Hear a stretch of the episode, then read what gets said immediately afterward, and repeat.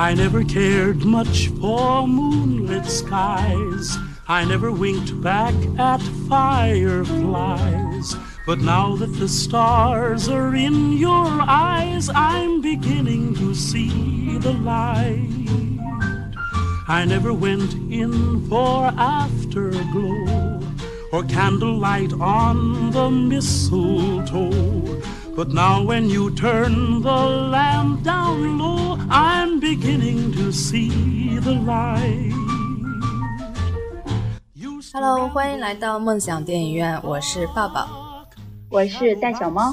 哎，我们今天有一个新的声音哦，嗯，让他先来自我介绍一下吧。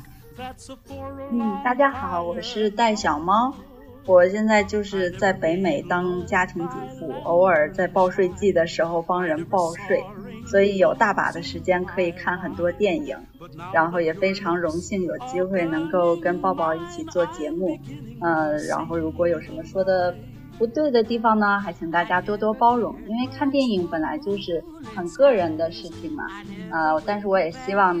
能有机会跟大家一起交流，然后也特别感谢抱抱今天专门早起来配合我的时间做节目。这样岳阳做节目好像还是第一次。对我们节目是，呃，岳阳是第一次，然后跟听众来做节目也是第一次，所以我们这是一次特别特殊的节目。哦，那太荣幸。对，也是非常欢迎大家，如果有跟小猫一样有兴趣想要聊电影的人，可以呃联系我们。对，我觉得其实关于这一点，我也是希望鼓励大家，因为我之前呢，我也是。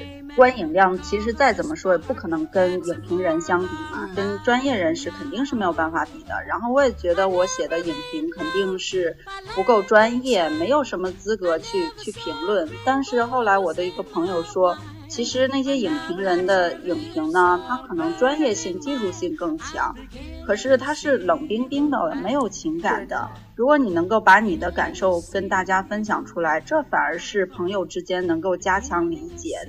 然后能够找到共同的话题，能够就是一起来有一个共同关注的事情，这样反而是更好的、更有人情味的一种东西。对，因为我也是会看很多影评，听很多影评人的节目，我觉得他们说的很多都是从技术上、理论上都是特别对，但是你有时候就是非常不能同意他们，因为你觉得看电影是一个很感性的，是出于呃。呃，以感性为主的一个东西，就是如果完全以以理性的方式去解释它的话，你就会觉得没有劲。有很多呃影评人眼里不好看的电影，但是我们觉得很好看。所以，我们这个节目它本身就是一个比较主观，然后是以一个电影爱好者的一个角度去聊的一个节目。所以这样子的话，呃，我反而希望会有呃越来越多的。嗯，电影爱好者来参与进来，我们不是以影评人的角度去聊电影。嗯嗯，好了，那我们今天的节目呢，主要是想聊一部，呃，奥斯卡颁奖季的电影，叫《海边的曼彻斯特》。然后呢，聊完之后呢，可能会顺带便的聊一下这一季的奥斯卡颁奖季一些我们觉得呃比较有意思啊，或者比较值得聊的片子。这个海边的曼彻斯特就是我个人特别喜欢，对，当然他也获了一些奖了，但是也不一定说就是每个人都会喜欢的一个片子。好像抱抱就会觉得他有点闷，是吧？对，其实我已经算是喜欢看闷片的了，但是我看这片子，哎，我觉得今年奥斯卡的片子啊都有一个共同性，就是都很丧，都很颓。然后都很懵，就不像前两年。对，前两年还会有一些像《鸟人》啊、《爆裂鼓手》啊，就是那种很激动人心的片子。但是今年你看啊，《月光男孩》，然后看那个《海边的曼彻斯特》，包括那个《藩篱》呀，什么全部都是大闷片，全部都是很苦大仇深的片子。所以，哦，我倒是觉得今年的奥斯卡过于过过于政治正确了。嗯，我就是。不太喜欢这种，因为我也不是说反对 LGBT 人群，我当然也不会歧视那个肤色的。那但是像太多的关于这方面的电影都涌进了奥斯卡，然后可能一个导演就因为禁牧令不能进入美国，还获得了最佳影片的这个奖项。我就觉得，就像有一个影评人说的，今晚被歧视的没有肤色和种族，没有人因为这个被歧视，被歧视的只是电影本身。是的，我可能觉得我更希望电影能够回到电影本身，更关注。人类的共通的情感，而不是更多的去关注政治。当然，很多政治惊悚片也是很好看，但是就是太过于政治正确的话，我就不太买账。其实我觉得奥斯卡不是今年才开始变得政治正确的，它其实每一年都有这种倾向，只不过今年会比较严重而已。对，今年因为川总上台了嘛。对。全民怼川普都已经成了一种现象了。对，尤其是今年的最佳影片，简直政治正确到不得了了。是，我也是这么觉得。这个我们可以放到呃，我们后面再聊。我们先聊我们今天的主题是海边的曼彻斯特。那么，让小猫先介绍一下这个片子的基本信息吧。好，海边的曼彻斯特，它的英文名是 Manchester by the Sea。那么。提到这个曼彻斯特，我第一开始看到他这个名字的时候，我以为哦，这是一个讲英国的故事。就后来进到影院一看，好像不是那么回事。因为曼彻斯特它也不在海边，然后其实它是在讲美国的马萨诸塞州的一个小镇，因为它在海边，所以叫海边的曼彻斯特。嗯，在美国也有其他的小镇叫曼彻斯特，就用这个。相互来区别，然后这个影片的片长呢是一百三十七分钟，是一个很长的片子，超过两个小时啊。然后分级呢，应该说是一个 R 级片，因为它里面有无数的粗口，好像在按照北美的标准有三个三个以上的 F F word 就就已经算是 R 级片了，就是说未成年人要在呃家长监护之类。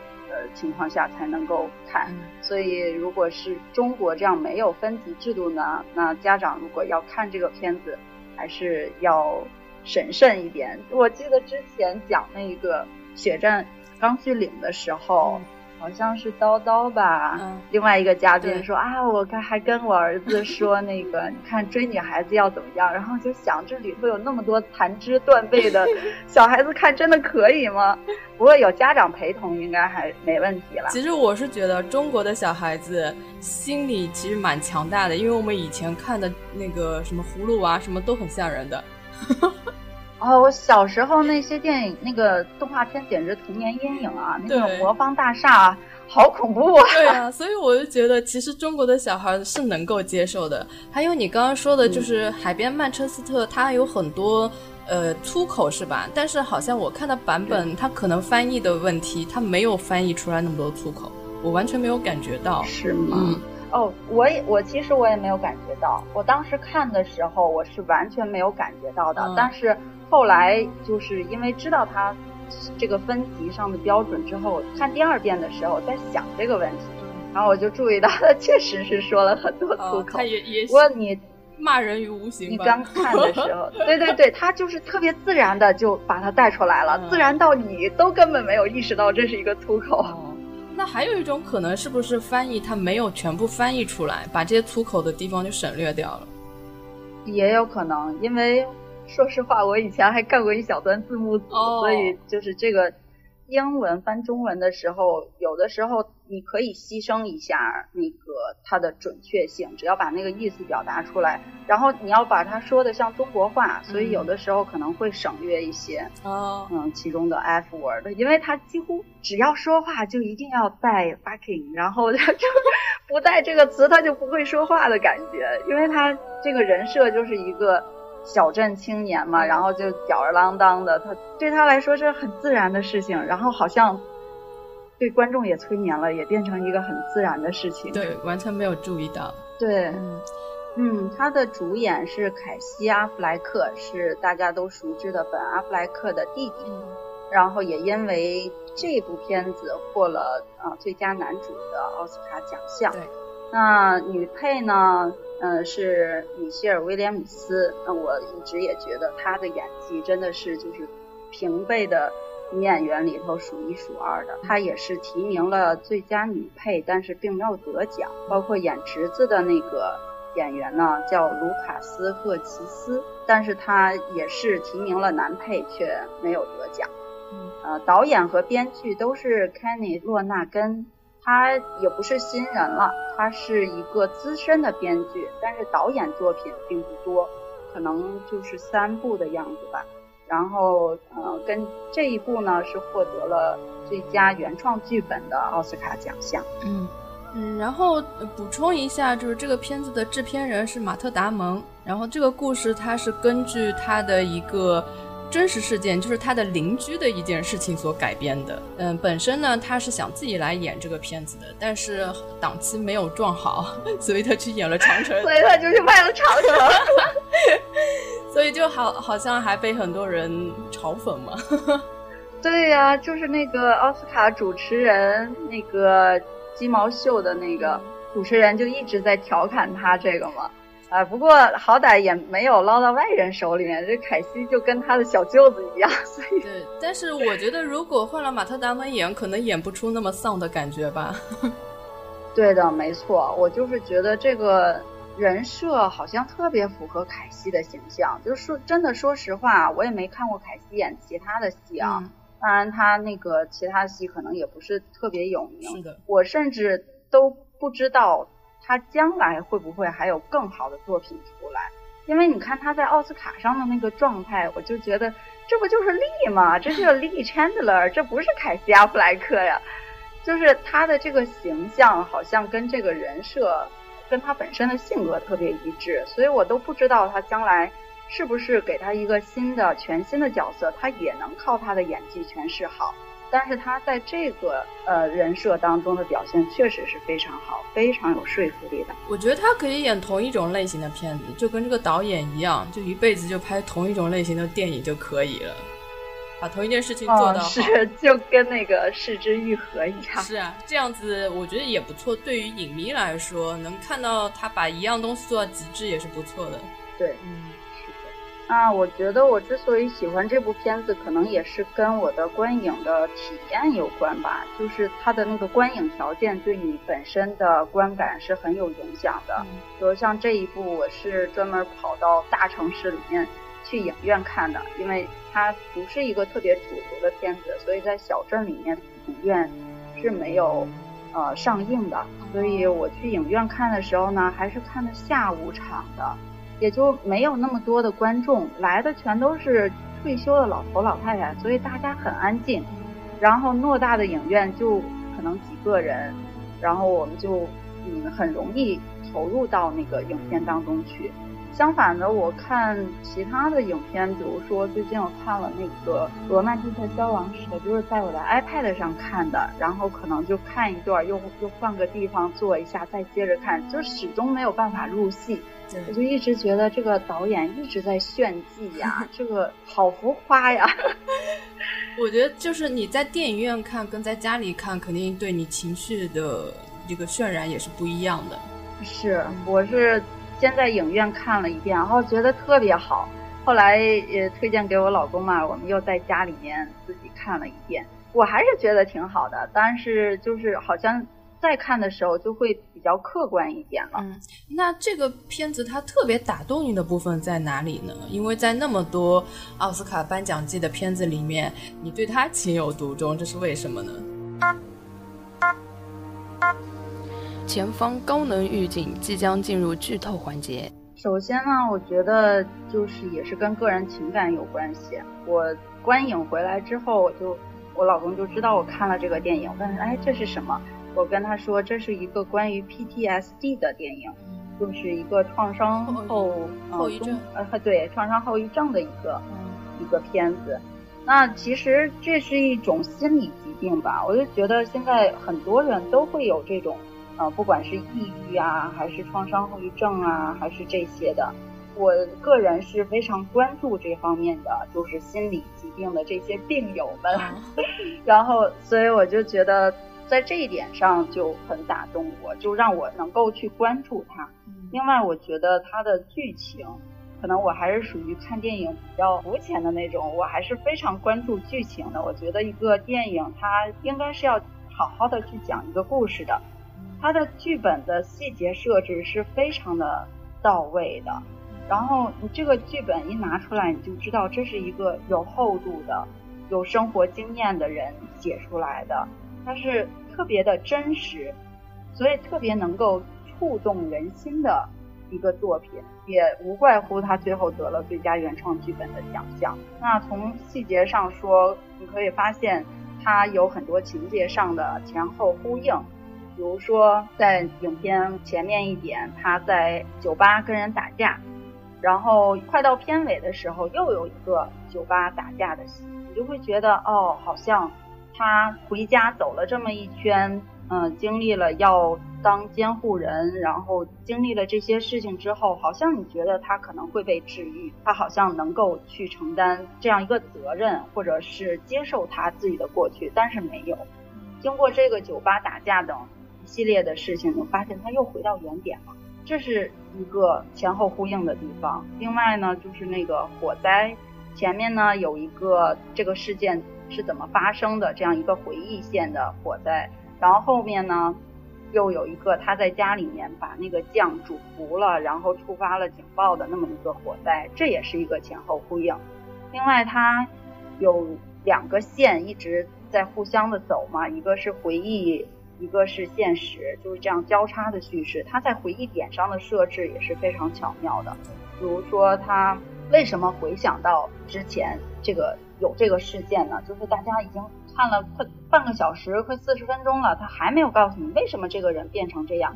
哦，这个时候设置了一个回忆点，就是律师在跟他谈，说让他当监护人的问题。那这就引发了他想到自己之前是一位父亲的时候。到底发生了什么，导致他变成现在这个样子？我觉得这个回忆点设置也是很巧妙的。嗯，其他还有很多细节，比如说，第一开始他出场，那在各个房客房间当中去修东西，那房客就是在打电话呀，或者是在跟他说自己，呃，将来会会有什么打算，或者跟他发脾气，他完全就是一个局外人的样子。然后你再闪回的时候，你就会发现他的衣服的颜色跟他现在都不一样。他要么就是穿着一个特艳的绿色，要么就是一个黄色，就很艳的颜色。然后穿着短裤，跟呃自己的哥哥和侄子在一块儿，很开心的样子。人物状态不一样。我觉得这些，对对对，他用一些很细节的东西，能够给你传达出来。特别不一样的感觉，然后就让你会觉得，哎呀，这个人怎么就会变成了这个样子？这是对他来说是一个多大的创伤？嗯，你是比较喜欢这个片子里面的一些细节是吧？还有那前后前后呼应。对，这就是在在剧情上，呃，或者是剧本的细节设置上，我喜欢的地方。嗯，这个电影它的剧本确实是非常强大的，尤其是它的一个叙事方式，它一开始不告诉你这个主人公经历过什么，就给你呈现的是他直接现在你看到的这个状态，你就会一直很好奇，到底是什么事情让这个人变成了现在这个样子？因为他一开始出场的时候其实是有点讨人厌的。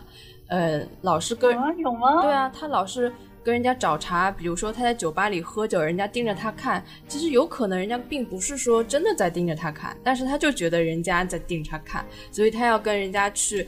呃，找茬就要跟人家打架，然后你你就会觉得，哎，这个人就是好像看什么事情都看不惯的样子，到底是为什么？然后所有人跟他讲话，他都一副不耐烦啊，一副很很丧，我就是生活了无生趣的一副样子，你就会想，为什么这个人是这样的？然后包括他的哥哥去世了，照道理来说，他是他的亲弟弟，如果说呃哥哥留了一个孩子让你抚养的话。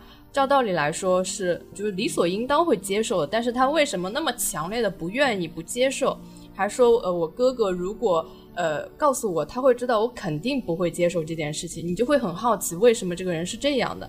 嗯，然后他就在这个点，就是当你充满了疑问的时候，就在这个点有一个呃律师在跟他讲话的时候，他插入了他的回忆，然后你才知道，哦，原来这个人他之前发生了这么大的一个。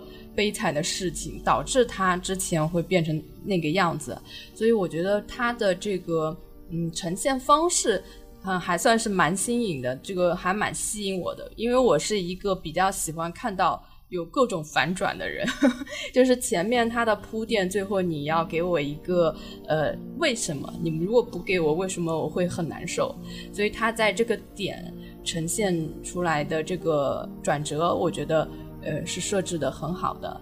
然后从这个转折点之后呢，他就开始回忆线跟他的现实线几乎是。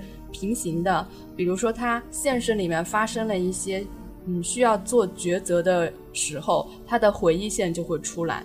一开始是，嗯，让你知道了为什么他会变成现在这个样子，他的孩子，你，究竟是怎么会死的。然后到了现实生活中，就是他面对他侄子，他的侄子是一个那么鲜活的生命，然后他肯定一直也是很。在犹豫的，到底要不要去抚养他侄子这件事情。但是每当想到他是一个很不称职的父亲，他带孩子是很失职的一个状态，他就又会又会打回原形。就是每当他想要呃重新展开生活的时候，他的回忆就会出现。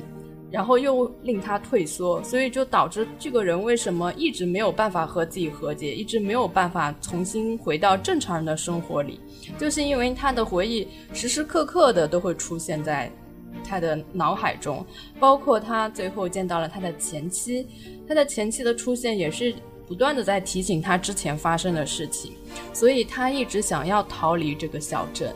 我觉得他这个两条线的铺陈。跟他的就是剪辑的那个时间点都是安排的非常巧妙的，就包括你之前说的他又睡着了，把那个补的那个东西烧糊了。其实这是特别的打垮他的一个事情，就是当他发现他真的不适合带小孩，他真的还是会像以前一样犯迷糊，把一切都搞砸，所以导致他最后决定就是把这个小孩儿。呃，给另外一个人去领养，所以我觉得他这个每一次选择都是有他之前的经历的铺垫，然后导致他现在为什么做出这种选择。所以我觉得他这部分是做的比较好的。嗯，那我也是，我也我我也是说我不喜欢的部分吧，就是嗯，实在是。太丧了，就是看到你觉得人生太无望了，好难受。然后就是觉得，虽然说这个片子嘛是非常真实的，就感觉你真实的人碰到这种巨大的打击也会像他这样就是一蹶不振。但是我我受不了的一点是，他虽然真实，但是他不是普遍的人生，他只是普遍人生中的一个个。个例吧，所以它并不是说很普世的那种，嗯，能够引起大部分人的一个，呃，怎么讲共鸣？但是后来我突然间我又看到了一个新闻，就是上海前一阵子发生了一个事情，就是一个父亲他。嗯，在超市里面带着两个孩子，然后他的妈妈呢是到这个超市的楼下去超市里买东西，然后那两个小孩说，呃，爸爸妈妈到哪里去了？然后这个父亲就一手抱着一个孩子，就是等于两两个手夹着两个孩子，然后从楼上往底下看，就是带着两个孩子看他妈妈，然后其中一个小孩呢，他就挣脱了，挣脱了就。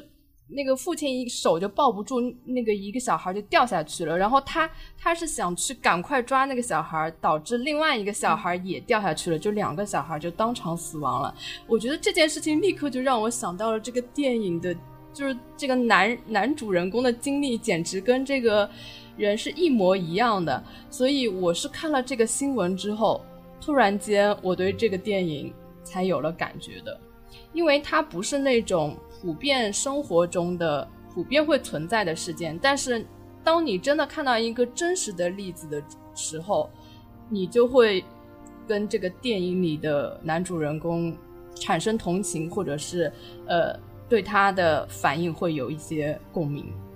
哎，你说的这个事儿不是在天津的吗？啊，不是是在上海吗？啊，我怎么记得是上海？不管不管他是在哪里，记得是从哪儿来的就觉得是在哪儿，这无所谓了。但是反正事件就是说，说明这种事情在真实生活中也是会发生的。然后你在想这个真实事件中的爸爸，他以后要怎么面对他的生活，面对他的妻子、他的家人。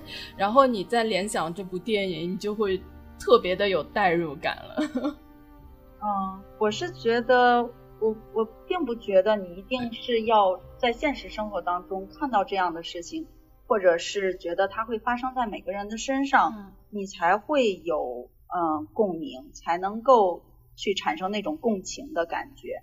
我觉得是你说的很对，它是一种很丧的一个片子，这个人设是特别丧的，特别绝望的，但是他的那种绝望，我觉得反而是一种。这个人设特别有魅力的地方，然后你说他不普世呢？我是觉得这种事情不一定发生在每个人的身上，但是每个人都有可能会发生没有办法过得去自己这一关的事情，就是没有办法跟自己和解的事情，或者是永远回忆起来是心头的一点痛。他可能没有那么大的痛，但是只要你回看，就永远他会在那儿的一种东西。那这个片子他会告诉你，其实你不一定能够过得去，其实你过不去也没有关系。我觉得这反而是另外一种程度上对人心的抚慰，就是会让你觉得，其实你没有必要一定要让自己怎么样。而这个人设，你说他第一开始挺讨厌的，我觉得。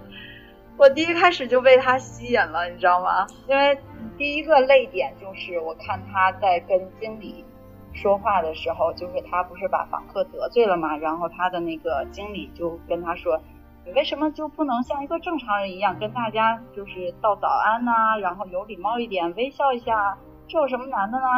然后你要去给人家道歉啊。”然后他说：“我为什么要道歉？”你就会通过他们的对话发现这个人整个的状态。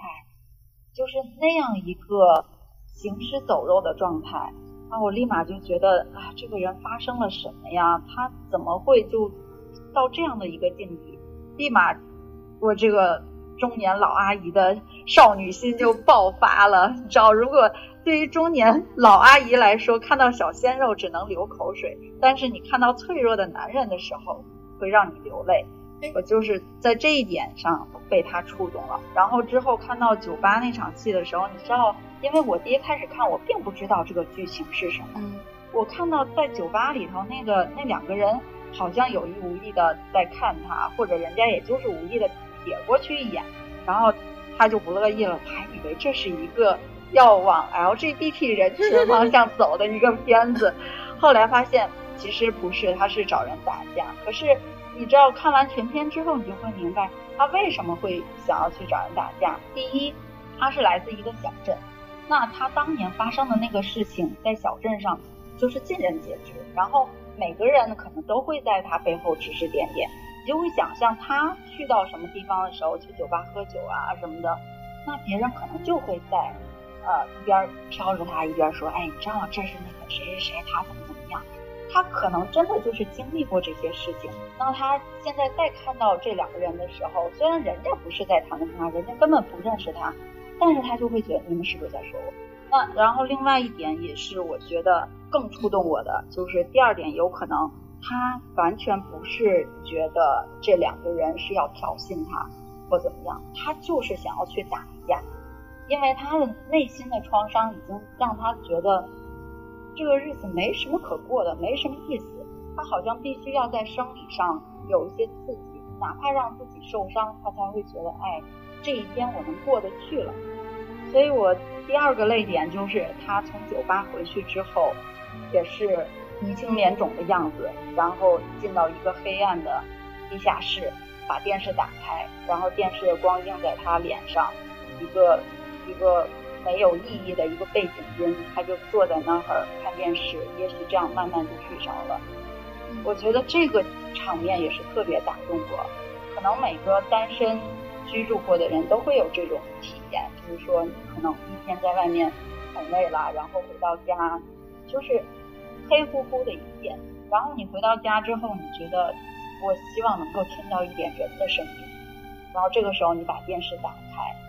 可能周围都是黑的，只有电视的光幕亮着，然后映到你脸上那种光影的那个效果，这个时候你会觉得真的是很寂寞的。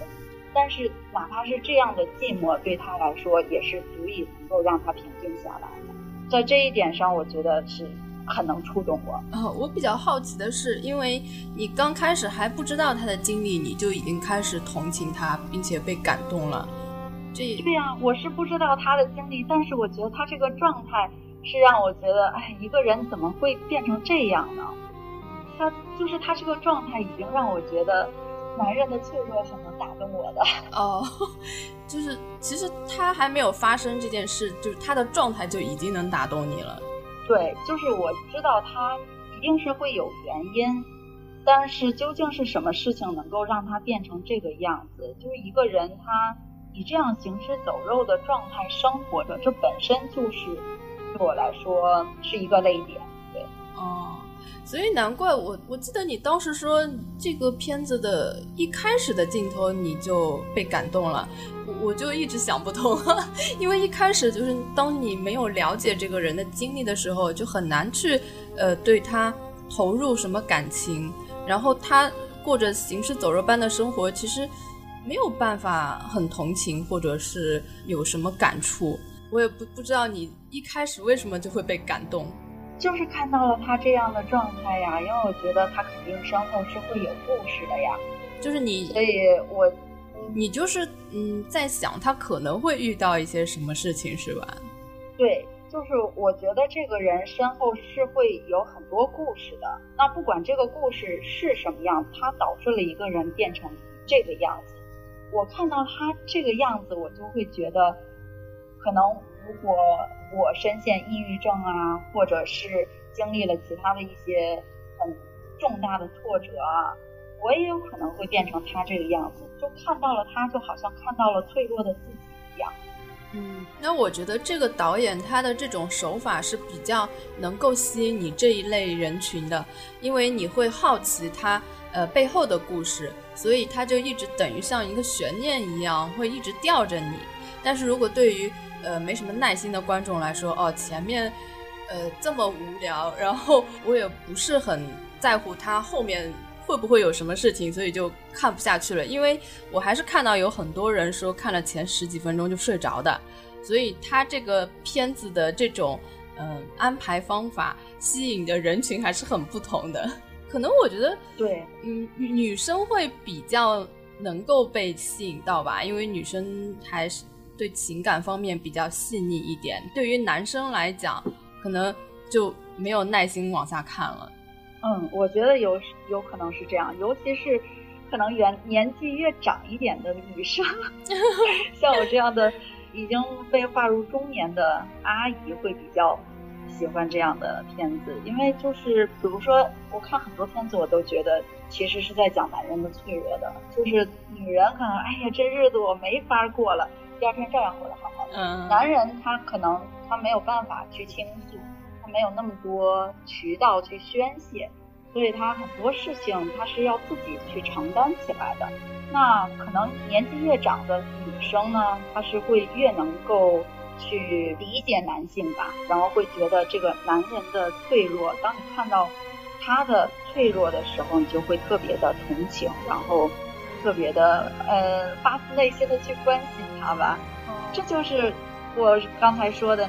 现在到我这个年纪，你看到小鲜肉已经没有什么感觉了，最多就是生理性的流一下口水。真正要触动你内心的，还是还是这种有故事的，呃，有人生经历的男人的状态。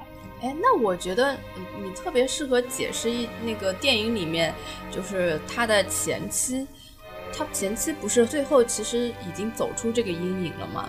然后我看的时候有一点比较困惑的就是，嗯，他的前妻一直在试图找这个男主人公，一直试图跟他说：“我其实已经走出来了，我不希望看到你现在一直是这个样子的。”其实我觉得他的前妻怎么能这么快就原谅他呢？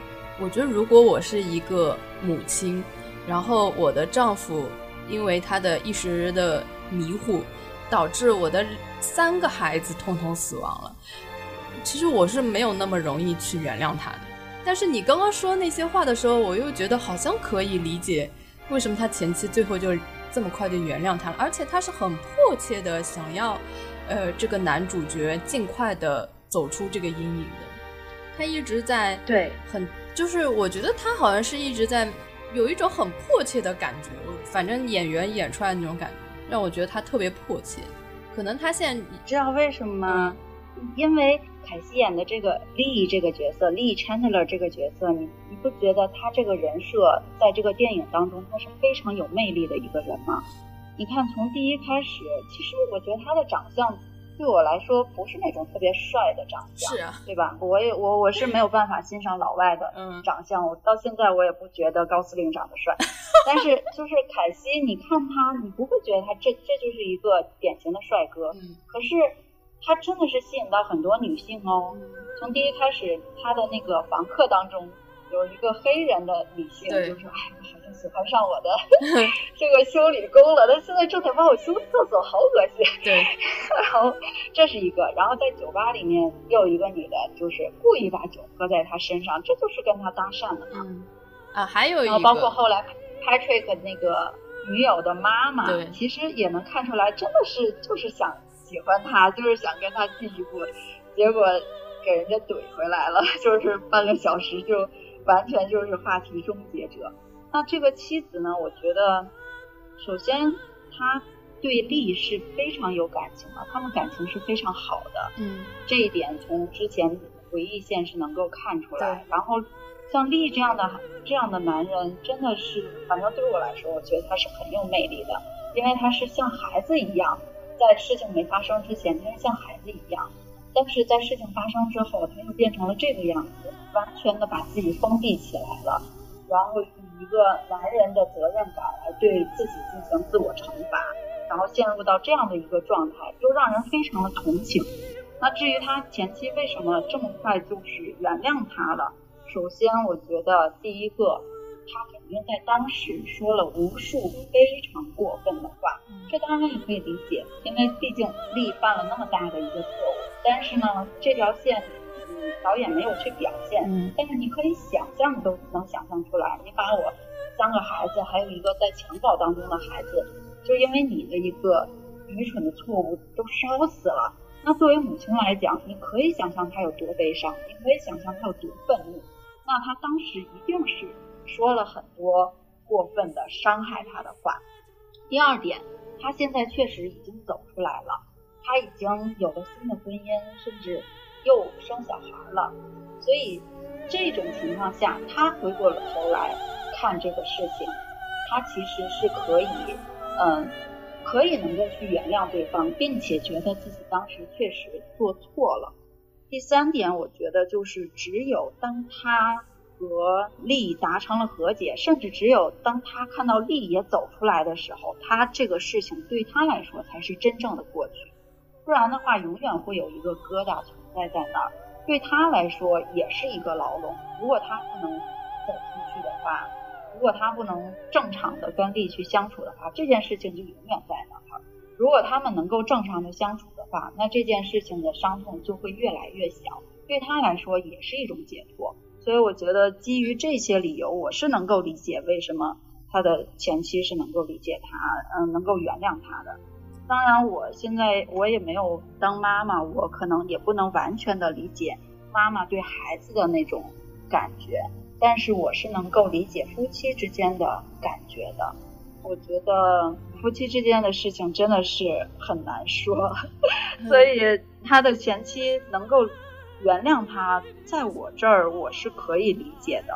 嗯，我觉得我听你之前说的嘛，就是怎么讲呢？就是年纪大一点了之后，就会对男生的脆弱会有更多的理解嘛。所以这一点对我来说，呃，对这部片子他的情绪的理解是有帮助的。然后我觉得最最主要的，可能还是你最后讲的那一点，就是。当这个男主也走出来，跟他关系和解了之后，他才有可能真正的投入他新的生活，因为他现在已经重新有了家庭，重新又新怀孕了嘛。他可能他的生活跟这个男主的生活就形成了一个强烈的对比。呃，大家都是丧子之痛嘛，为什么呃妈妈就这么快走出来了，爸爸就一直沉迷在里面，就会对他们两个形成一个对比。对于这个女方来说，可能也是一种压力，我觉得是这样的。所以她这时候就非常的希望这个男的可以尽快的走出那个阴影，这样子他们共同的呃走向就是开始新的生活，对他们来说都会比较好。当我看到最后一场戏的时候。我是有一点能够理解的，但是之前他不是一直打电话，呃，跟那个男主说，我能不能来参加你哥哥的葬礼呀？就是好像是很迫切，很想要跟他见面。我当时都有点怀疑他的动机，我就觉得好奇怪啊。你觉得他他是想要找他报复是吗？或者是想要跟他再续前缘？反正我当时是那种对呀。我当时我看的时候，我跟你的理解就是不太一样。你觉得他是为了自己要解脱，所以想要跟他和解。对我来说，我觉得这个你是要威廉姆斯饰演的这个这个前妻，他在内心他是还是爱着丽的。当然，当事件发生的时候，对他来说是一个重大的打击，他肯定跟丽是过不下去了。但是这并不代表着他们俩不相爱哦。嗯，我觉得在他的内心，即使他已经嫁了别人，即使他已经生了别人的孩子，他的内心还是有可能爱着你的。对我来说，这是我对他们俩情感的解对，是，这是也是跟那个《比海更深》里面真木阳子饰演的那个前妻的角色，也是一个类比吧。你看，我觉得在《比海更深》里面，其实，呃，前妻。对于阿布宽的那个感情，是比他对现在的那个男友的感情深的。他还是就是，如果说完全从感情来说的话，虽然他可能也嫌弃阿布宽没出息，但是他还是会有感情的。可是有感情不代表能在一块过日子，所以他就是特别毅然决然的，就是就是分手，然后也不在孩子面前给他留什么面子。这就是男人跟女人的区别，女人就是能够这样，女的有的时候真的是能够下狠心的，是女人。她决定自己要往前走的时候，她就不会往前往再往后看。在这里面，前妻也是，她知道自己要走过去，自己不能够留在原地，不然自己这一辈子就毁了。所以她走出去了，她开始了她的新的生活。然后她的内心其实还是爱着丽的。所以，当他回望的时候，他知道自己以前说了很多过分的话，很伤害力。然后看到他现在生活在这种状态当中，他也是心疼的，所以他才那么迫切的，就是想要赶紧去见他一面，或者是跟他能够恢复原来，哪怕像朋友一样相处的关系。呃，能不能一块吃个午饭什么的？你看，就这一点，我就觉得他在那个葬礼。教堂的那场戏其实是表现的很好的，在葬礼的时候，他一边配乐是一个很抢戏的一个歌剧啊，弦乐的那种感觉，然后配着大家就在葬礼上的那种画面。其实你观察前期的那个眼神，他是在找力的，他是非常关注、非常迫切的想要看到他，然后甚至就是你就感觉他内心有无数的话想要说，可是他又没有办法说。所以他就好像那个眼神，赶紧看一眼又移开，知道自己不应该这样，但是又忍不住想要去关注。然后那个丽也是看到她和她现任的丈夫进来之后，大家也都包括后来领养 Patrick 的那个朋友，还有包括 Patrick 也都在看丽，就觉得哎，他来了，你们俩会怎么样？这个就是这种微妙的感觉，我是非常喜欢的。他前妻对他肯定是有爱的，这个是在他们最后那场戏里面有交代的。就其实他在台词里已经说出来了。其实最后一场戏是蛮有说服力的。我是看到他们最后那场戏之后，我才理解了他的前妻，呃，对他的那种感情。但是他是没有想到他的这种表现反而是刺痛到了男主角。反而令男主角更退缩到原来的那个生活里，因为他看到他的前妻，他就想到他以前的那种生活。所以对女的来说，她可能是希望帮她的丈夫、前夫走出来，但是对她的前夫来说，反而是一种更更深的伤害。所以最后等他见完他的前妻之后，他就彻底的准备要搬离这个小镇了，就彻底不准备留下来。对，我觉得是的。他见完那个前妻之后，下一场戏不就是他去那个酒吧吗？对，去酒吧之后又无缘无故去找人打架，然后这个时候其实你就就会觉得，哦，他本来可能已经想要过平静的生活，但是又触发了他的痛点，他又必须得找人打一架，他好像才能过得下去，要宣泄一下。嗯嗯，是。嗯，其实我觉得这部片子它最动人的部分应该是人设。就是这个人物的状态，然后他这个跟他过去的伤痛没有办法和解的这这一个状态，呃，是确实会打动特别多的人，就是令你想到有一些足够大的伤害，大到一定的程度是没有办法走出来的，没有办法重新去生活的。我觉得这一点是，嗯，他做的比较好的部分。对，我也觉得他的人设和。当然，这个人设是很精彩，然后演员的表演也很到位，然后把这个人设的设置充分的实现了。嗯，当然，丽这个角色特别的能够触动人心嘛，这个我也一再的表达了我对他的喜爱。可是我觉得从另外一方面，这个影片其实是从整体上反映了钱德勒家这些男人的一个形象。其实他这个片子是一个很直男癌的片子，所谓的直男癌的片子，这里面塑造了很多男人的形象，就钱德勒家的男人，比如说他爸爸和他哥哥，很典型的是一个父亲的形象，然后利和 Patrick 就相对来说是一个子的形象，像他父亲，呃，通过一些回忆呀，还包括在那个。医院里面第一次诊断出来他哥哥患有心脏病，然后医生宣布的时候，他那个酗酒的大嫂不就是就崩溃了嘛？就说哎我不管，我要回家。然后他父亲就是特别能够平事儿，就说我去找他回来。他哥哥呢，在他事情发生了之后，呃，利搬走了，到波士顿找了一个就是小地下室，然后他他哥哥过来看，就说这根本就不是一个房子啊。然后你要有一些家具啊什么的，然后丽就不耐烦了，又 F word 又出来了，然后他哥哥也没说什么，就是走到了门口说一句 Let's go，就这一句话又让我泪如雨下，我就会觉得，哎呀，这种男人之间的情感啊，真的是你不说，但是你会感受到很很深厚的一个情谊在，所以在这里面我会觉得他父亲和呃兄长。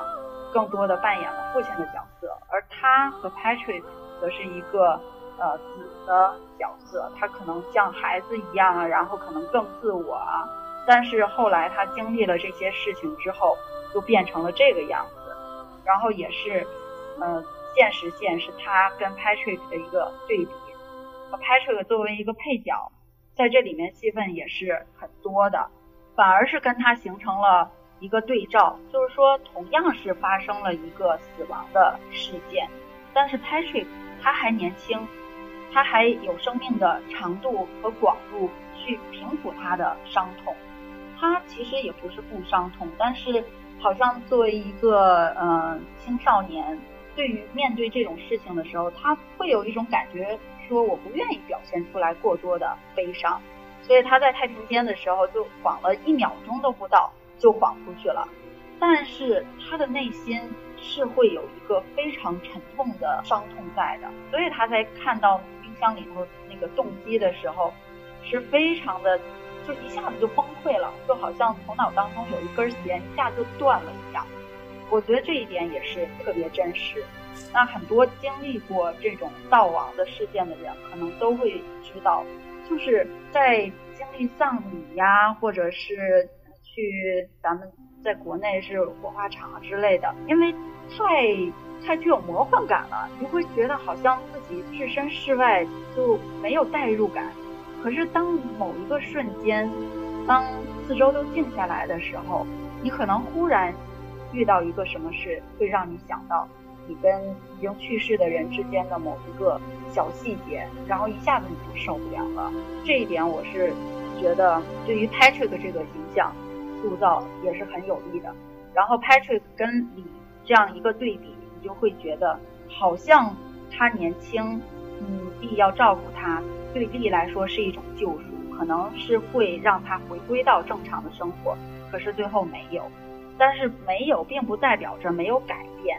到最后，他们俩一块儿啊玩着那个弹力球，然后一块儿说：“哎，我在波士顿要有一个两居室，然后给你留了一间，嗯，然后你过来的时候可以住啊。”开始会说：“我不会，我不去波士顿上大学。”阿丽说：“那好，那就放我的破烂儿就好。”嗯，好像事情没有改变，他还是自己离开了小镇。但是这里面你就会发现，在不知不觉当中，他还是会有改变。然后他们俩一块玩玩着那个弹力球，一块往前走的那个场景，也是看了之后就会让人觉得，虽然说他没有彻底的原谅自己，没有获得完全的救赎，但是他是有一个螺旋的上升吧。然后这个人设到最后，虽然也选择和自己不和解，选择留在悲伤当中。反而因让他的形象更具有魅力了，因为并不是所有人都能够做到的。这样是一种具有高道德标准的人对自己的要求。如果他觉得，哎，那我也要有我自己的生活，我要过去，反而不会有现在这样特别有魅力的一个形象。他做出了别人所不能做出的选择，他把自己留在了悲伤当中，他选择。不与自己和解，这个其实是非常让人尊敬的一件事情。我觉得就是有很多人说他留在悲伤中是一件比较伟大、比较高尚的事情，但我觉得其实，嗯，也不完全能这么说。嗯，因为其实他真的是犯错了，他并不是说没有错的。然后再加上他跟他侄子那条线的对比，其实我觉得也并不是说要。把他显得更高尚，因为他侄子最后虽然是走出去，他他是能够马上的就是重新新的生活，因为他身边还有朋友啊，有女朋友，还有他的他的游艇啊，他想要做的事情还很多，嗯，就感觉他侄子好像马上就走出去了，而他就是还是留在原地。我觉得也不能完全这么对比，因为首先他的侄子是没有。犯错，他没有因他的错而导致他的父亲去世，但是这个力是因为他自己的过失，是他因为他那天好像是有点嗑药了，是吧？自己有点犯迷糊，玩嗨 了，玩嗨了，然后把自己的亲生的孩子都烧死了。我觉得这两种导致的死亡带来的伤痛是不一样的，就像他前期能够很快走出来，他走不出来的原因 是一样的。一个是过失不在你，所以你的负罪感、那种歉疚感理所当然会少一点。那如果是因你而造成的这个死亡，那你留在这个阴影里，我觉得它也是很现实，就比较真实的一面，并不能因为这件事情就显得它特别高尚。我觉得他是没有在赞扬啊，或者是有在树立他的形象，可能他的人设让。大部分人觉得他嗯比较有魅力，但是我觉得呃这也是比较普通的一种普遍的一种反应吧。我觉得是这样的。对，是我同意，就是确实丽是犯了一个非常愚蠢、非常重大的一个错误，呃是不值得原谅的。但是确实也是 Patrick 在这里没有做错任何事情，但是他还是不影响之间存在一个对比，就是同样发生一个。伤痛的事情的时候，Patrick 他是能够去化解的，而 Lee 就没有能力能够走出来。你说的对，他这这里面没有一个赞扬力。但是，嗯，从我的角度看呢，就是说他确实犯了一个错误。可是很多人在犯了错误之后，当然可能没有那么大的错误，可能别人没有原谅我们的时候，我们先选择原谅自己，先让自己能够过得去。嗯我觉得其实其实这是这是一个人的本能，可是在这里面，好像周围的人都原谅了你，包括他的前妻都原谅了你，他的家人也都原谅他，没有人再责备他了，是他自己一直过不去自己这个坎儿。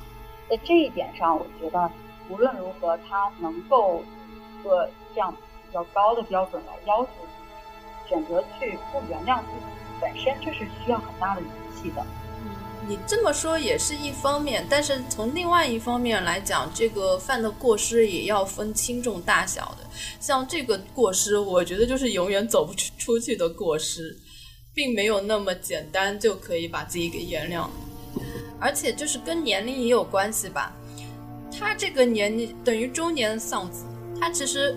之后下半生的生活，你很难想象还能有什么更精彩的生活可以继续了。但是他侄子是不一样，他还非常年轻，他之后可以走的路是非常多，他不可能把自己永远终结在这段阴影里。而且，就比如说小孩儿就是丧父或丧母这种经历还是比较普遍、比较多的，但是小孩他肯定还会继续有他自己的生活。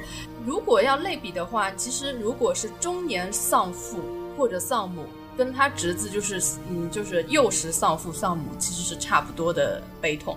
但是如果是中年丧子，这是又是完全不一样的了。一个是你本身，你比如说中年丧父母，那么他本身是你有预计中的，他这个悲伤是你每个人你都会去预料的。但是你对，而且而且 Patrick 他父亲就是从他很小的时候就已经知道是有心脏病，就大家其实是有很长的时间去做这个心理建设的。对，但是他是一个突发事件，他根本没有预料到，而且就是你在中年丧子了，你再去重新开展一段新的生活，重新再有自己的孩子，这个真的是。比你那个比那个侄子的那个要更难很多很多的，所以他这个选择在留在这段阴影里，一方面是他自己没有放过自己，另外一方面呢，也是现实情况来说是比较难的，而且在别人的眼里，人家也很难去再重新接受这样一个人，这一点在电影里也有表现，就很多人确实觉得他是个人渣。就是连跟他共事都不愿意的。还有一个镜头，我觉得我印象是比较深刻的，就是他在跟他侄子发生争吵的时候，然后路边走过来一个大爷，哎，就哎，你知道吗？那是导演客串的，哎，那蛮好玩的。而且而且他还穿了一个大鹅，而且他表演的也很好玩，就是说，因为他特别简单就说了一个 good parenting，然后就哎好。你教孩子教的不错啊，这个就很特别讽刺的那种感觉。对，这一段我印象还蛮深刻的，就是说明他在很多人的眼里，他也是一个不值得被原谅的人。所以，如果你要让他开展一段新生活，从现实角度来讲也是比较难。所以，我觉得他这个电影，他就是各方面都表现的特别真实，就是真实生活的。就你刚才说的那那些，其实就是说。他本身并不是他自自完全是他自己选择是这样，他也有客观原因造成是这样，确实也是，所以他这个设置还是很成立的嘛。不管是外界条件还是他个人内心的感受，都导致了他现在就是这样的一个状态。对，所以就是一个就看完之后啊，好颓丧，生活好没有希望的那种感觉。可是你不觉得它其中还是有一些就是嗯很温情的地方？比如说，我就觉得像拍摄他跟他妈妈，他妈妈之前不是酗酒嘛，然后丽就特别不喜欢他，然后拍摄跟他妈妈吃完饭之后回来，又收到他妈妈现在丈夫的邮件，然后就很沮丧。其实丽看出来了，她也不说什么，但是她就是有一个特别的抚慰。就是他跟 Patrick 说：“哎，这些枪能够卖钱，卖了钱就可以买一个新的马达。他之前他一直知道是有这些枪的哦，他从来都没有鼓动 Patrick 说把它卖了，然后能够给你弄一个新的马达。他就是觉得在那一刻他是很心疼这个小男孩，所以用他自己特别的方式给一种温柔的抚慰。这一点我觉得，哎，当我第二次看的时候，我好像。”就更感觉出来，其实丽在内心是一个挺温柔的一个人。然后包括他当时火灾发生之后，当然他妻子很生气嘛，然后被抬上救护车的时候，其实挺费劲的，好像那个医护人员一直要把那个轮子弄上去，一直又弄不上去，折腾了好半天。然后那个丽，其实这点我觉得倒是也挺真实的。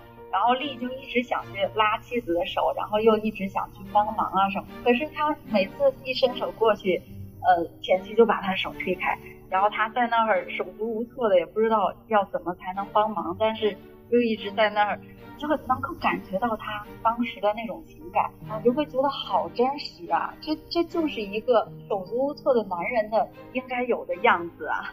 对他确实整个片子的细节都做得特别好，就是如果你要仔细去推敲的话，你会发现他很多细节都安排的是很有道理的。其实我还比较喜欢一场戏，就是他们两个决定要不要去那个太平间。然后在车上啊，对，就两个人，嗯，两个人就是把一一个词给误解了，一个说走吧，他以为是要开车走，还有其实他侄子说的是要下车，然后这车子就发动了，然后发了一顿脾气。我觉得这种小细节还是比较吸引我的，我是喜欢这这种方面。他虽然我也没有在体现什么，其实他们俩蛮像，他们就是这个家族。的人其实都很像的，你看他们其实都是有很多朋友的，像他侄子也有很多朋友，在他发生这个事情之前，他朋友也很多。然后他的哥哥其实也有很多朋友，因为他去呃小镇上转，所有人都会说你哥哥是个好人，就说明他们都是有很多朋友的人，本身应该来说都是性格还是比较好相处的那种类型。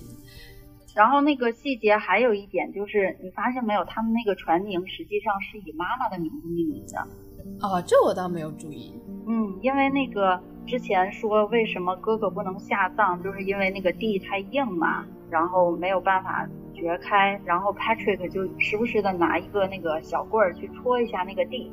后来好像春天了，然后就下葬了。这个时候给了那个坟墓的那个墓碑。一个特写，上面就有父亲的名字，有哥哥的名字，然后还有一个叫好像是 Maria 还是什么的一个女生的名字，那个就是妈妈，就是他们的妈妈。然后那条船的名字就是以妈妈命名的。哦，难怪他这个船对他来说意义这么重大。嗯，就是以 Joe 和 B 的妈妈的名字，也就是 Patrick 的外婆的名字。嗯，哎，是奶奶吧？奶奶的名字。所以这个片子它做的比较动人的地方，就是它的细节是值得推敲的。对，就是我第二次看的时候，还是能够发掘出来很多的点，是第一次看的时候没有发现的，然后就越来越觉得，哎。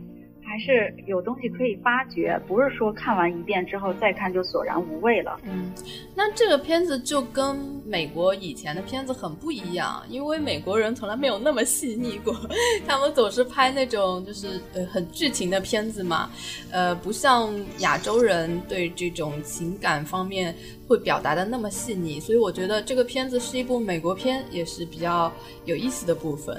对，它是好像给人的感觉更像是日本电影当中，对，呃，非常的平实，然后说不好听点是有点小清新的感觉，但实际上它又是非常沉重的，就很很像是日本片子给人的感觉。但是我又觉得它其实里面表达的这个情感，或者说这个经历是具有普适性的，它可能不是说这种事情会经常发生。但是这个人的呃状态，或者是他经历了一些事情，导致了他在内心的创伤，这种感觉，还有包括他在小镇上跟人相处的呃这种经历，然后别人对他的态度，跟哥哥、呃亲人还有前妻之间相处的这个关系上，好像其实是很人本主义，很很具有人文关怀的。他不卖金句，也不卖政治正确，他是关注人类内心的，这是我觉得我特别喜欢他的地方。你知道，其实一个一个影片，它要做到普适性，其实是比较难的。包括日本电影当中有很多，比如说《失之愈合》拍家庭片也好，还是呃以前的小金呐，呃现在拍那个大渡海呀，嗯家族之苦啊那个导演一样。他其实拍这些片子虽然是拍家庭片，但是他还是有日本的特点的，就是这个家庭的关系只有在日本好像才成立，就是人物之间的关系，你换一个国家不同的风俗习惯，这个关系好像就不一样了。但是在这里面所体现的这个故事，你就会觉得其实它是放在任何一个地方，只要是有正常人类情感的，其实它都是会成立的。这一点我觉得是这部影片跟平常的那些美国片不一样的地方。嗯，这点确实是。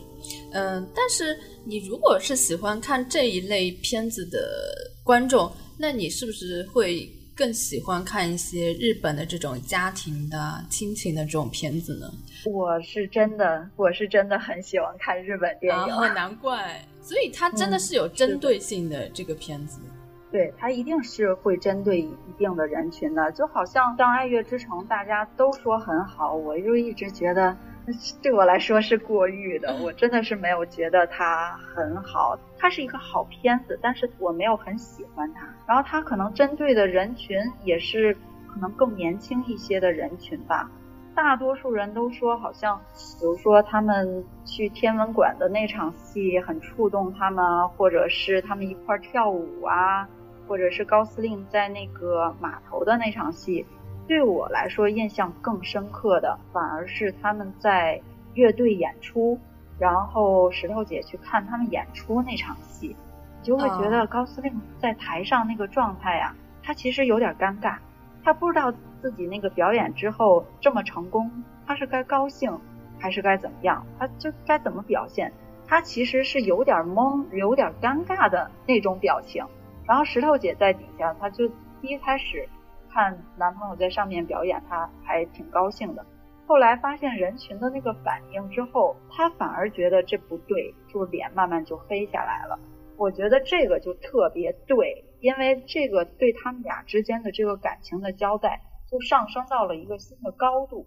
他们俩之间的相互吸引，不是说就是男的帅，女的美，他们才在一起的。我觉得他们是更高层的。是一个理想的三观的一致，你知道吗？就是那种互相欣赏、互相支持对方理想的那种。就是在这场戏，石头姐发现她好像背叛了自己的理想，这个就是特别能够触动我的。反而可能大多数观众是不会觉得这场戏特别能够触动他们。这也就就像是这个片子特别能够触动我，但是可能有很多人就会觉得他很闷，或者是觉得这个人。并没有什么人物魅力，看不下去。嗯，你刚刚说的关于《爱乐之城》的感觉是跟我基本是一致的。你喜欢的镜头跟不喜欢的镜头也都跟我是差不多的。那我们就对啊，就我我也记得你是。做那期《爱乐之城》的节目的时候，你说那个天文馆那场戏一直在想他们怎么进去。我当时也一直在想。然后后来我看到他们飞起来的时候，我整个人都尴尬了，你知道吗？坐在影院里头，我整个内心一直在翻白眼儿。我想说，这太玛丽苏了，这就是言情小说啊！对这一段我特别尴尬。那我们就顺便说一下今年的奥斯卡一些颁奖季的片子吧。嗯。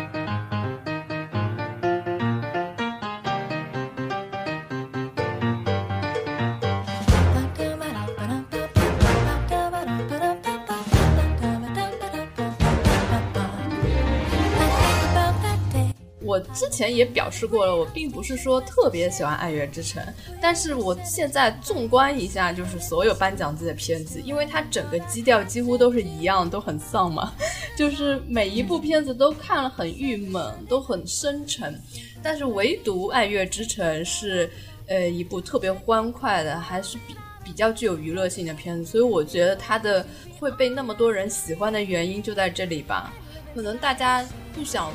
老是看同一种这种这么，呃郁闷类型的片子，然后突然出现了一部这么欢快的片子，所以会让大家特别喜欢了。这是我，呃，纵观这么多片子之后突然的有的一种感觉。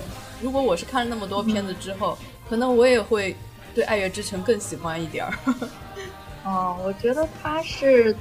这个导演是特别有才华的，包括他的镜头的调度啊，还有这些歌舞的编排呀。他其实如果他得最佳影片的话，我是觉得可以接受的。所以当初那个乌龙的时候，我我并没有觉得，就第一开始说颁给《爱乐之城》，大家都觉得理所应当。然后后来又说颁给了《月光男孩》，然后我觉得哦，好吧，这真是一个政治正确的奥斯卡。月光男孩，我是觉得真的有点像我们以前调侃小李子，如果他想拿那个影帝，他就应该去演一个黑人加同性恋。你看这一部，这一部月光男孩就完全应验啊，这又是黑人又是同性恋的，果然他就拿了最佳影片，简直就是奔着这个目的性太强了，我觉得。然后他另外拿到的一个奖是最佳改编剧本，对吧？嗯。其实我觉得那个我反而，我个人是没有看过《月光男孩》的那个原本的小说啊，但是我看过降临的，呃小说嘛，他是那个华裔的，嗯作家泰德江嗯写的《你一生的故事》，其实很短，我是觉得那个剧本改编的很好，虽然我不一定喜欢降临的最后的那个。影片，我必须得说它是一个成功的改编，但是可能对我来说，我不是那么的喜欢，嗯，所以我觉得，如果说最佳改编剧本，我反而觉得《降临》我会更支持它。哎呀，《降临》这次只拿了一个奖，就拿了一个音效奖，虽然它音效真的是很好，对，真的是，我也是同意，对，但是我觉得他应该再多拿一点奖。是，包括我觉得 A A 在里面的表演也是很好的。然后你再对比他在《夜行动物》当中的表演，就会觉得，哎，其实，哎呀，不过说到这个，我还觉得可能于阿姨更应该得最佳女主吧。你你说到这个，我就想到像《夜行动物》啊，它这种片子也都是有点儿就是苦大仇深那种，反正就是不不开心的片子。哎，有今今年有一个打鸡血的片子，不是叫《隐藏人物》吗？可是我真的不想去看，我也不想看。我觉得这完全就是，好像讲了一个肤色拯救 NASA 的故事，就是没有。当然，我完全不歧视，呃，肤色。我本身在北美也是一个少数裔，但是你有必要这么强调这个吗？就是没有这几个人就没有 NASA 就没有没有这个结果吗？这就跟萨利机长里头表现的这个美国主流价值观完全相反啊！萨利机长里面不就是说，呃，他其实不是英雄，每个人都是英雄，就每个人都尽到了他自己的职责，包括什么就是指挥台呀、搜救队呀，甚至连那个乘客也都是听指挥的，然后服从安排的，有有秩序的撤离，最后才导致了呃最好的一个结果。可是，难道说没有这几个人，最后这事儿就成不了吗？何况我听这个影评节目，好像最后这个事情也没有因为他们能成，最后反而不是一个因为这几个人的努力，最后这个事儿就成了。我也不知道他隐藏人物具体讲的是什么，但是看这个。阵容我就有点不想看，应该就是那种献礼片吧，就主旋律电影这种，就是完全是第一就是卖肤色。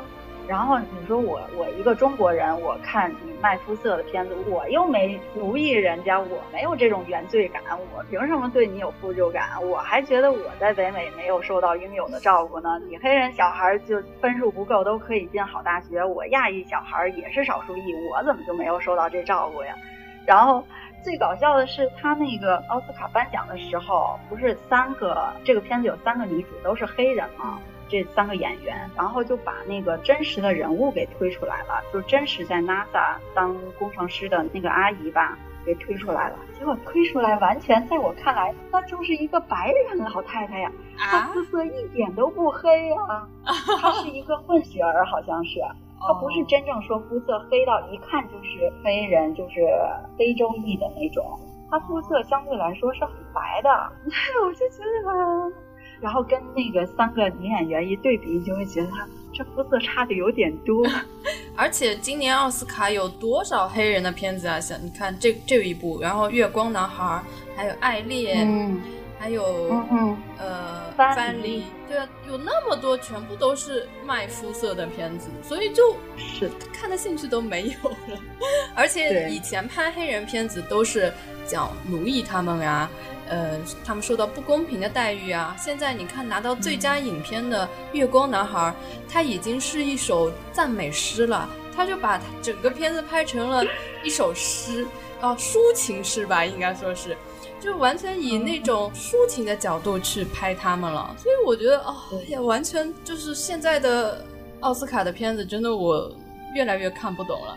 嗯，我是比较想要吐槽那个最佳男配给了《月光男孩》里头那个胡安啊，我觉得他他戏份真心不多，而且就是特别功能性的，我特别理解不了。然后我不是在那个豆瓣上也写自己的影评嘛，就评这个奥斯卡，我就觉得。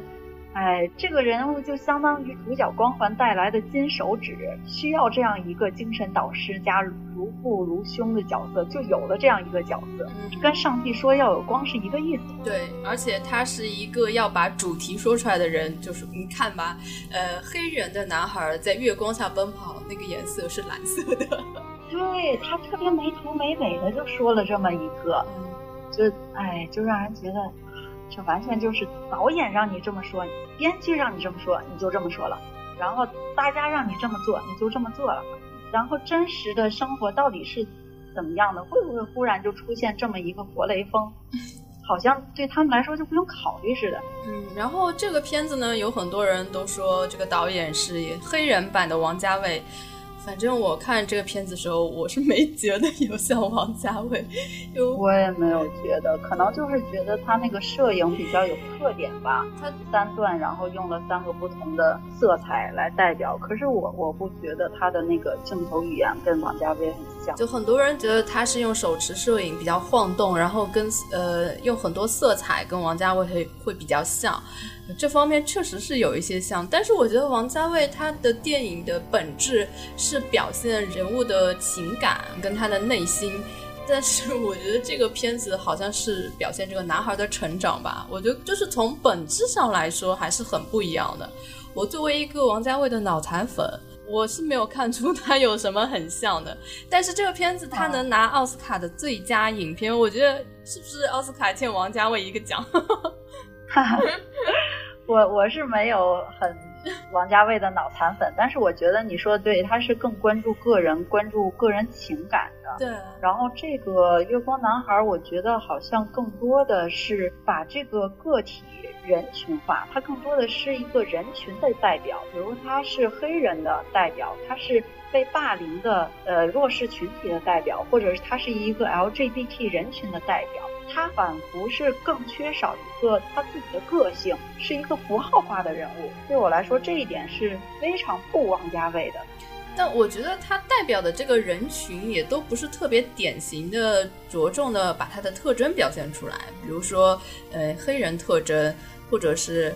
那个 LGBT 人群，就是他们那个具体在社会中会遭到什么待遇，其实他并没有把它表现的特别的明显。他就是好像就是直接就这么设定了，因为你是黑人，因为你是是 gay，所以就会被霸凌。然后因为你是黑人，所以你必须得去贩毒。然后你妈妈也特别不负责什么的。可是这并不是这个样子啊，就是还是有个体差别的。他就。人为忽略了这样的个体差别，完全把它符号化了。而且这个片子它拍摄的手法呢，又跟传统的这种美国片拍摄手法很不一样。它是确实有一点像王家卫，他就没有在好好讲故事，他有时候就是会刻意的去晃动镜头啊，然后有一些台词会呃很突然的冒出来，就对对对，就会。对，忽然一下子，你知道那个那个小男孩忽然跟胡安就是在第一段的时候说他是什么 faggot，嗯，然后我就想说，这这这你怎么忽然就冒出来这么一个呀？这完全怎么看出来这么点小孩他他就知道他是一个 faggot，别人就会这么叫他。而且他在于他这方面的特征好像没有刻画的特别明显，他只是知道，然后别人说他。然后，但是他没有在这方面有太深入的表现。对啊，就是一上来就就这样设定了，他就是被欺负，然后他就是一个 gay，然后你就接受这个设定吧。对啊，就这样，这个，所以我说他不关心，嗯，个人不关心他的本身的情感，而是一个需要他这样一个人物代表这个人群，所以他就这样。嗯，所以这一次的最佳影片，我也是觉得特别不喜欢。我不能说它是一个不好的电影，但是我也确实是不喜欢。但是我觉得他有一点好的就是，人人都说他的偶像是王家卫，对我来说也是一种欣慰。好吧，这果然是脑残粉。对。而且他偶像的偶像也是王家卫，因为他一这个导演一开始喜欢的是昆汀，然后他去看昆汀的片子，发现昆汀在推荐王家卫的片子，然后他又去看王家卫，所以我感觉，嗯，你看也有很多那种大师，他们的偶像都是王家卫，所以我们也不要看不起自己的国家的电影，对吧？嗯，是，然后就好像是不是因为这样，你反而对这个导演还稍微有点好感了，觉得嗯，品味还是不错的，有一点儿 脑残粉。然后还有什么片子就是你比较想要聊一下的，就是奥斯卡颁奖季的？其他的，我我反而就是觉得《血战钢锯岭》，我不明白为什么。他能够得最佳混音和最佳剪辑，我可能这个也是我不太懂技术，我也不太有发言权。可是我真的没觉得他有什么值得得混音和剪辑的，他有任何剪辑可言吗？我也不是很懂技术方面的，但是我我也不懂这个最佳混音跟最佳音效有什么区别。嗯，这个技术我也不是特别懂，我是觉得。音效反正降临拿到我是非常的幸福的，因为确实它是营造了一种诗意的魔幻感的氛围，也因为这样我反而觉得它更应该得最佳改编剧本，因为那个泰德江的《我一生的故事》是非常平实的，然后也没有任何悬念的设置，但是在降临当中，它这个氛围的营造，包括政治线插入进去。然后还营造了一个，就是像你说的反转，就这样一个悬念的设置，让你最后一刻有一种解题的快感啊！我觉得这个他是做的非常好的，就是魁北克双星的维伦纽瓦，我觉得是一个很有才华的导演。可是我也不知道为什么就。又给了《月光男孩》这个最佳改编剧本。你呃，降临，我觉得它的氛围营造好到我已经觉得像在看一部恐怖片了。因为我是一个很喜欢看恐怖片的人，我看恐怖片从来没有觉得害怕，但是我看我也是降临，我觉得好吓人，就是尤其对他的他要去看那外星人的时候，那种配乐，然后再加上环境，然后再加上那种整个氛围的渲染，让我觉得。整个心一直就提在那里，就觉得怎么会有这么吓人？是的，他那个氛围的营造确实特别好，而且他有一个悬念设置，就是在真正他们进到那个飞行器，然后看到外星人之前，是没有任何外星人的镜头的，就你一直在想，哎，这外星人长什么样？对，这这这到底是一个什么来路？他们想干嘛？然后就是包括其其实前面是提到了这个事情嘛，包括有什么电视报道啊。然后大家都惊慌失措了，然后电话里面也在说，可是从来都没有出现过他的形象。然后这个悬念设置，氛围的营造就特别成功。对他营造了一种未知感，这种未知感会觉得让让你觉得比看到鬼 更吓人。没错，我所以我一直特别不喜欢美国的恐怖片，我觉得他就是要么就是弄血浆，要么弄一个大怪物，要不就突然出来一个什么吓你一跳。觉得特别低级，你知道吧？就是这种像你说的未知感是是最恐怖的。对，包括我那个之前我自己在豆瓣上写我的年度最佳的时候，我觉得我去年的年度最佳恐怖片是《哭声》。哦。其实我当时看的时候是看的很生气的，我觉得你没把这个故事给我讲明白。对。然后，但是后来我一想，确实是，当我现在再回想的时候。嗯那个日本人魔化的那一幕，还是让我觉得后脊发凉，浑身起鸡皮疙瘩。然后，这个你如果身处男主的那个呃经历，你就会觉得，哎，到底我应该相信谁？到底这个事情是怎么回事？这种。未知感，这种这种悬念是最恐怖的。对，其实哭声它从头到尾都不吓人，它最吓人的就是它没讲清楚谁是鬼。对对对对，到最后我也不知道到底谁是好的，谁是坏的，还是这仨都是坏的。对，所以就是这种未知感会让人特别吓人。我看《降临》，呃，感觉特别好的就是他们对这个外星人的未知感，然后再加上就是。哎，他表演命运的对他未知感，他表演的也特别好，他就是是那种。嗯，他又想去了解，但是又害怕了解，然后又对自己的命运很困惑，对他自己一直有的一些会出现的一些幻象、一些梦境，你还记得吗？他做了一个梦，梦里面就那个外星人跑到他的工作室来，这一幕也我也吓到了，就是他梦里的，就他整个气氛渲染的太好了，我整个心就一直一直提在那里。虽然你他没有什么大场面。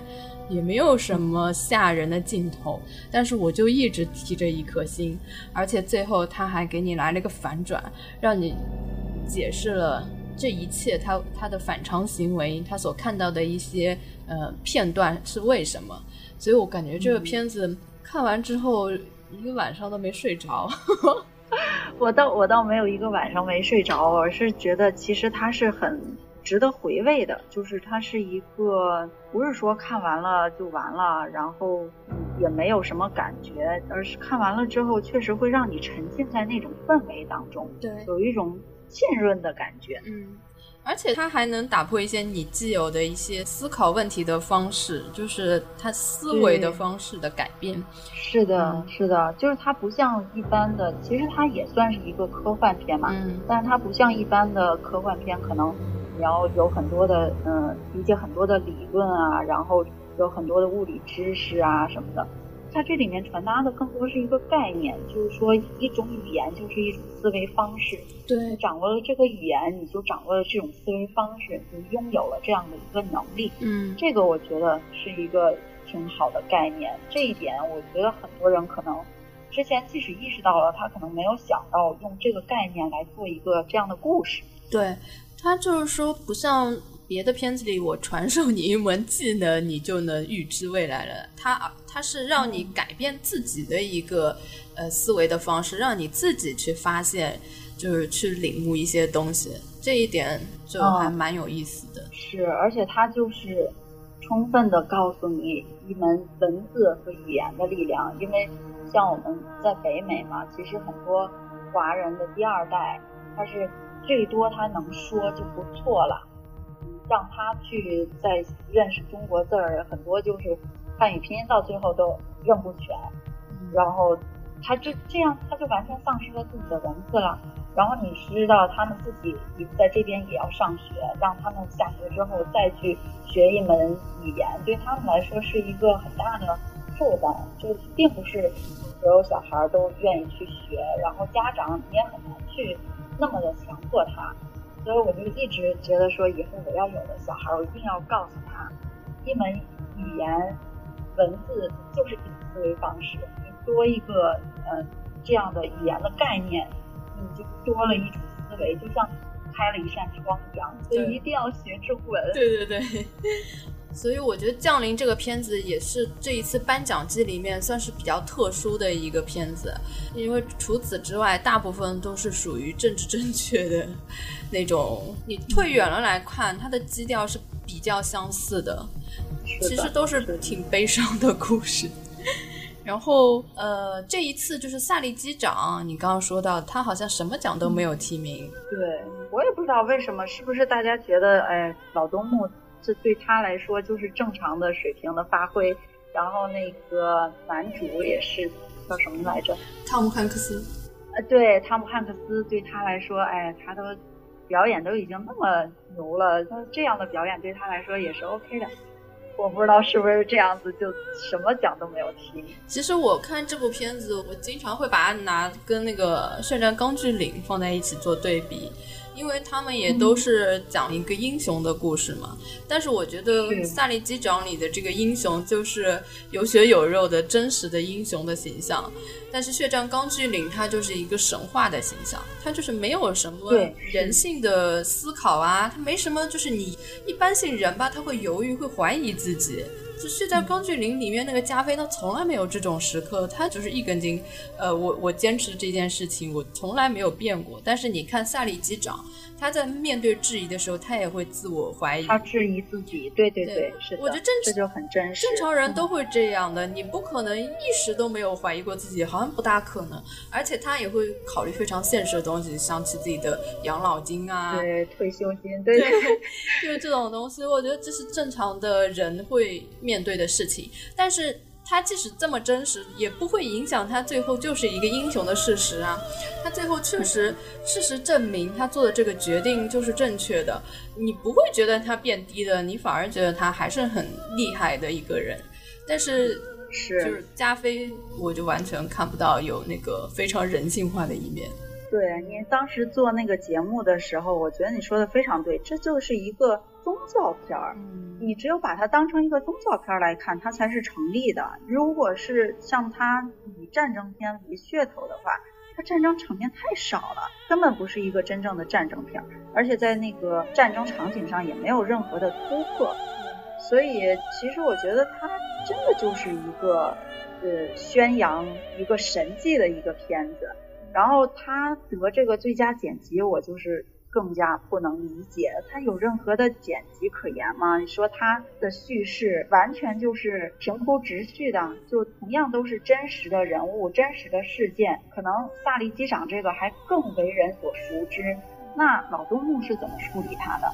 从一场梦开始，然后这个真的是发生发生了坠机的事件，然后再引出来。这个事情到底是怎么样？而且他从来都没有说一下子就给你说，哎，当时是一个什么样的情景？他是分了好几次，从不同的侧面来告诉你当时啊这个地方是什么情况，然后在机内是什么情况，然后指挥台是什么情况，搜救队又怎么样？